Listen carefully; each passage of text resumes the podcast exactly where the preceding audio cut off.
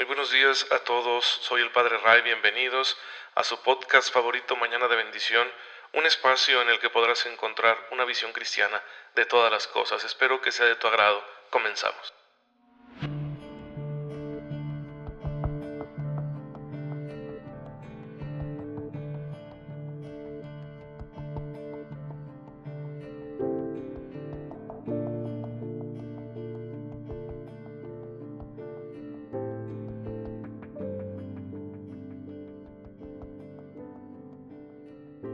Muy feliz viernes de la Pasión del Señor, queridos hermanos, soy su amigo el Padre Ray, les envío un cordial saludo y un fuerte abrazo y mi deseo de todas las mañanas, una fe muy viva para aprovechar la gracia de Dios, para poder aplicarla en todas las circunstancias de la vida, aún en las más sencillas, las más triviales, aquellas que nos parecen menos importantes, pero en las que el Señor nos pide un comportamiento netamente cristiano, un comportamiento donde mostremos a quién le pertenecemos, donde actuemos conforme a la voluntad del Señor con aquellas actitudes y valores que Jesús nos enseñó.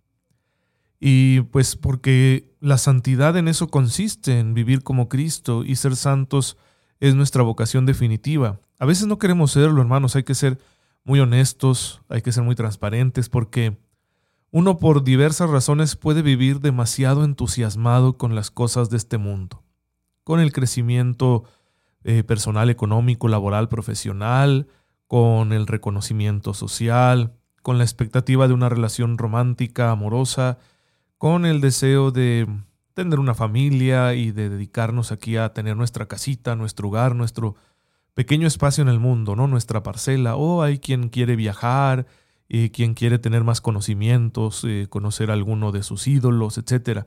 Em, todo esto lo digo así de manera superficial, es una realidad todos lo vivimos y está bien, así sucede, así tiene que ser, es en medio de esas circunstancias donde uno tiene que realizar sus opciones, donde tenemos que tomar decisiones. Y cuando conocemos a Jesús, cuando hemos escuchado el Evangelio, se nos está invitando a una toma de decisión. Se nos está diciendo, ¿qué camino quieres seguir? Se nos pregunta. Y no, no siempre es una elección así entre lo bueno y lo malo. No, pues es que yo de verdad soy muy pecador, hago puras cosas malas y claro que quiero el Evangelio para que el Señor me libere de todas estas cosas. A muchos nos ha pasado así. Puede que, que quizá a todos en cierta etapa de la vida, pero a veces también la elección es entre cosas buenas. Porque uno dice, pues es que estoy tan enfocado en esto, lo disfruto tanto, tengo tanta ilusión en conseguir este bien que me he imaginado, que, que pues se ha de sentir muy bonito tenerlo por fin, ¿no? Que me haga caso la persona que me gusta, o realizar ese viaje, o conseguir ese proyecto. Y a veces el Señor te hace una propuesta y te dice, mira, yo tengo este camino. Creo que podrías hacerlo bien por este lado. Y nos cuesta. Así que no hay como la transparencia y la honestidad para tomar nuestras decisiones. La santidad es una propuesta que se encuentra en medio de todas las demás. Nos asegura el Señor que esta propuesta nos hará completamente felices. Pero tenemos que creer, porque al principio no tenemos las pruebas, solo su palabra. Por eso quien no conoce al Señor no toma este camino. Tú se lo puedes proponer a alguien que no ha sido evangelizado, que no tiene un encuentro con Cristo, que no ha desarrollado una relación interpersonal con Él y no lo va a entender. ¿Por qué? Porque tenemos que confiar en su palabra. Yo no puedo confiar en un desconocido. Entonces, para aceptar esta propuesta de santidad, necesitamos eso, conocerlo y confiar en Él. Y bueno, hermanos, pues el Señor nos lo propone siempre y a través de su iglesia nos lo recuerda.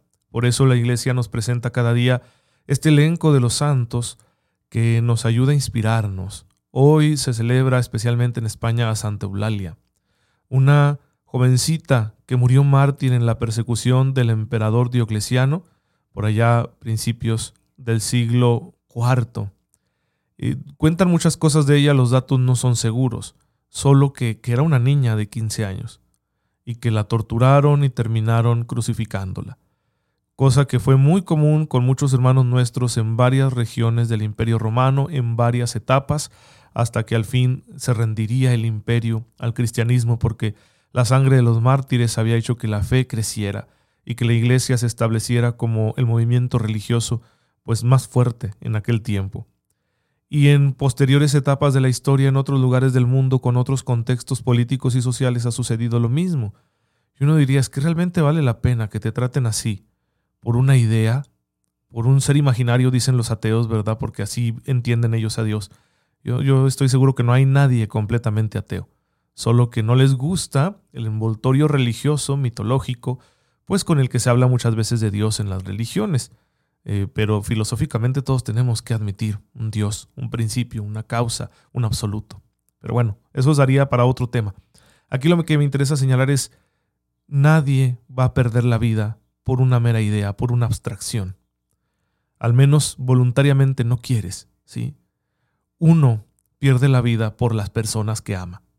Entonces, Eulalia, esta muchachita, y tantos hermanos nuestros que en aquella época dieron su vida, lo hicieron por la persona que amaban, porque conocían a Jesús y estaban dispuestos a morir por Él, por su causa, a no traicionarlo, a no negarlo ante las amenazas de los poderosos, a no renunciar al estilo de vida que habían aprendido de Él. Y hermanos, el Señor es el mismo hoy. Ellos tampoco lo conocieron en la carne, tampoco lo conocieron en su vida terrenal, nosotros estamos en la, misma posición, no lo experimentamos de una forma tan directa.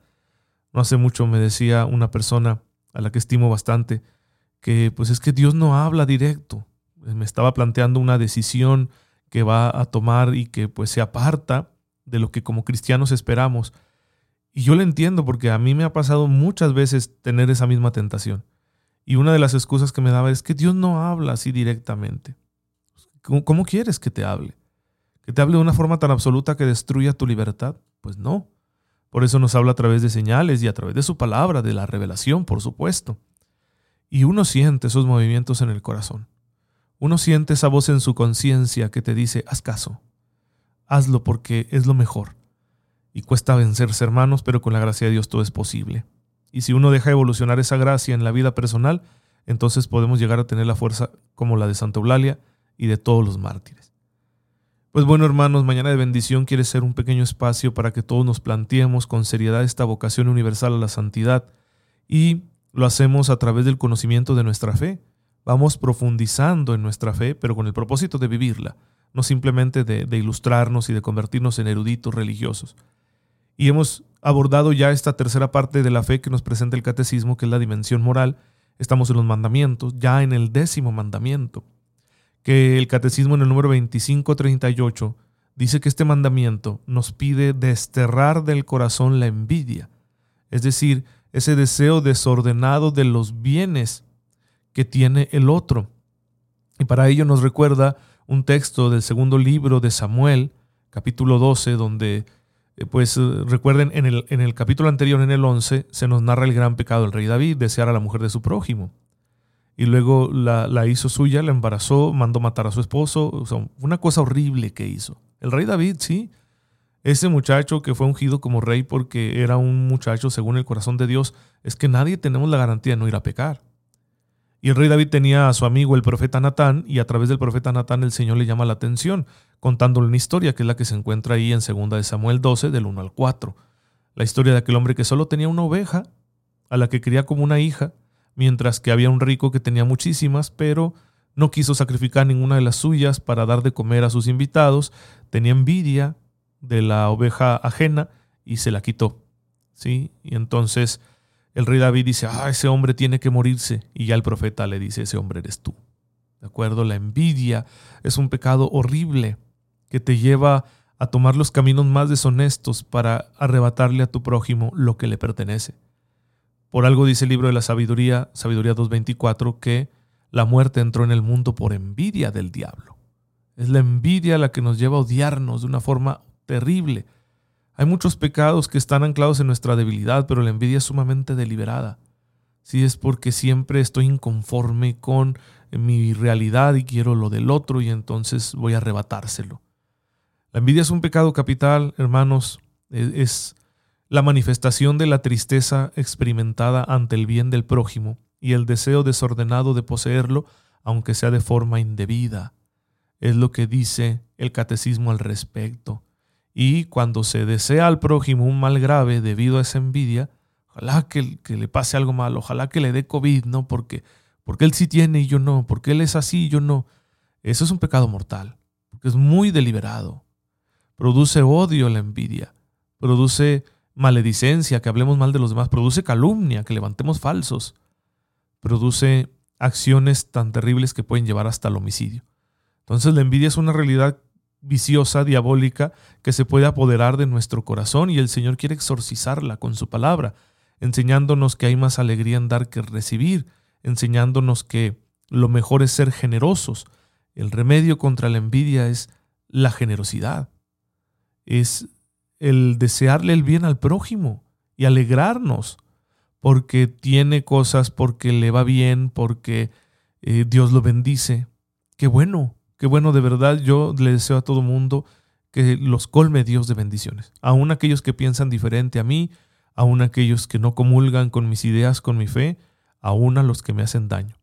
Y se los deseo de corazón porque yo sé bien que estoy muy bendecido y que debo estar agradecido con el Señor por todo lo que tengo, por todas las cosas que Él me ha permitido vivir y superar. Así que la gratitud es el remedio a la envidia, la virtud contraria, ¿sí? La virtud contraria a la envidia es la gratitud. El que agradece, el que se concentra en agradecerle a Dios todo lo que tiene y en aprovecharlo y en compartirlo, pues no va a envidiar nada. Que, va a tener tiempo para estarse fijando en si los demás tienen o no tienen. No puede, porque tiene tanto que agradecer que se ocupa en ello. No puedo terminar de agradecerle al Señor todo lo que Él me da y por eso no tengo tiempo para estar viendo si, si los demás tienen más que yo o menos. No, no tengo tiempo ni me interesa, porque estoy en deuda con el Señor. Esa gente que se cree que lo merece todo, que, que Dios tiene que darles, ¿sí? Porque, pues porque simplemente se lo debe, como si fuera el papel de Dios, no ser una máquina expendedora de bendiciones, pues no, no han entendido nada de la vida. Una persona que cree que merece la abundancia solo porque sí, que merece prosperidad solo porque sí, no merecemos nada. Pero se nos da mucho porque así es Dios. Así es Dios bueno. Y lo que tú y yo hacemos es simplemente aprovecharlo. Estaría de más que no aprovecháramos lo que Dios nos da. Entonces realmente lo que tengo no es porque lo merezco, es porque he aprovechado lo que ya Dios me dio la familia, una sociedad que de alguna manera me procuró algunos bienes, eh, mis propias cualidades, las oportunidades, por supuesto, la gracia, la gracia sobrenatural. Y yo lo único que hago en mi vida personal es aprovecharlo, sacarle el máximo a toda esa gracia y entonces vienen más bendiciones, obviamente, porque la gracia de Dios hace que lo bueno se multiplique. Y no lo digo en el sentido material, lo digo en el sentido más humano posible, más amplio posible. A veces el progreso que uno tiene no es material y probablemente Dios quiera que así sea tu vida. ¿sí? Y no que, no que no sea justo que lo desees, pero, pero a veces el Señor tiene otros planes para ti y uno lo va comprendiendo y decir, bueno, yo no voy a ser Bill Gates. Yo no estoy en este mundo para amasar una fortuna, yo estoy en este mundo para ser rico en otras cosas. ¿sí? Y por eso hay mucha gente que también dice, yo no me voy a matar trabajando todo el tiempo. Porque, ¿para qué? Para ganar más y luego, ¿qué voy a hacer con eso que gane? Claro, es, es justo luchar para tener lo que te permita llevar una vida digna, cubrir tus necesidades materiales, tener la oportunidad de, de una solvencia que hasta te ayude a, relajarte, ¿no? En el sentido que te puedes pagar un momento recreativo. Está bien todo eso. Pero muchas personas viven con esa tranquilidad, esa bendita humildad de decir, yo no necesito más.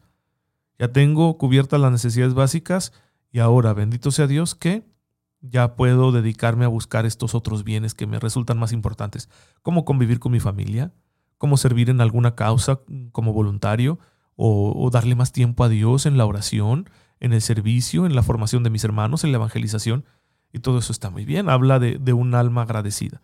Entonces, hermanos, hay que cultivar la gratitud como remedio de la envidia. El que agradece no tiene tiempo para envidiar. Pues vamos pidiéndole al Señor que nos conceda entonces ser agradecidos.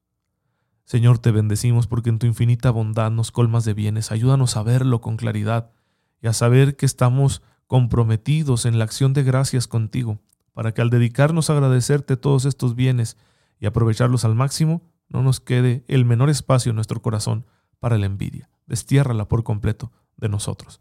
Por Jesucristo nuestro Señor. Amén. El Señor esté con ustedes. La bendición de Dios Todopoderoso, Padre, Hijo y Espíritu Santo, descienda sobre ustedes y les acompañe siempre. Hermanos, gracias por estar en sintonía con su servidor. Oren por mí, yo lo hago por ustedes. Y nos vemos mañana, si Dios lo permite. Síganse cuidando.